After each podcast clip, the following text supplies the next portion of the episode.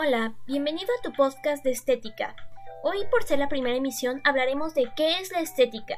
No, no es el lugar en donde te cortas el cabello. La estética es una rama de la filosofía que se encarga de estudiar los elementos que hacen bello a un objeto.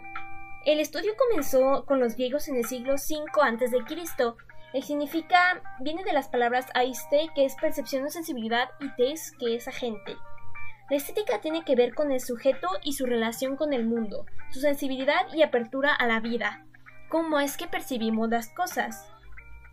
les presento dos frases, una es de Ramón Shirao, que nació en 1924, y él dice, la estética es la experiencia de lo bello, de lo sublime, de lo pintoresco en la naturaleza, el arte, las artesanías y los medios de comunicación. La segunda frase es de Baumgarten, que dice, la estética es la ciencia del conocimiento sensible, que si bien ninguna de las dos está mal, el concepto de estética siempre ha estado ligado a lo bello.